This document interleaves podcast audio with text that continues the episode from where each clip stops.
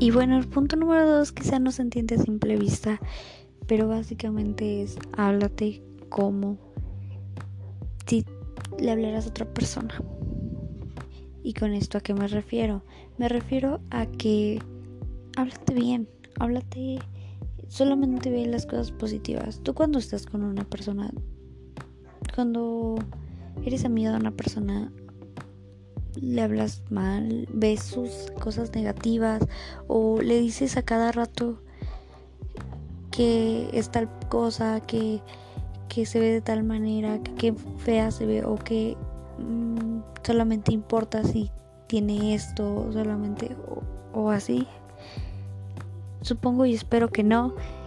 Y, y si no hablas, si no le dices esas, ese tipo de cosas a otra persona, ¿por qué decírtelos a ti? Tú eres la persona más importante para ti. O tiene que ser así. Demuéstratelo. Demuéstrate que eres lo más importante. Porque eres la persona con la que más vas a convivir básicamente. No te puedes separar de ti, así que háblate bien, sé tu amiga, sé, sé lo mejor de ti sé lo mejor para ti. Y pues sí, así que el punto número dos es háblate como alguien más.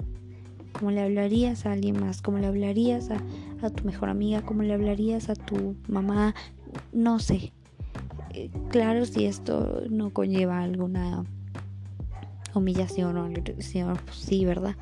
Pero ajá.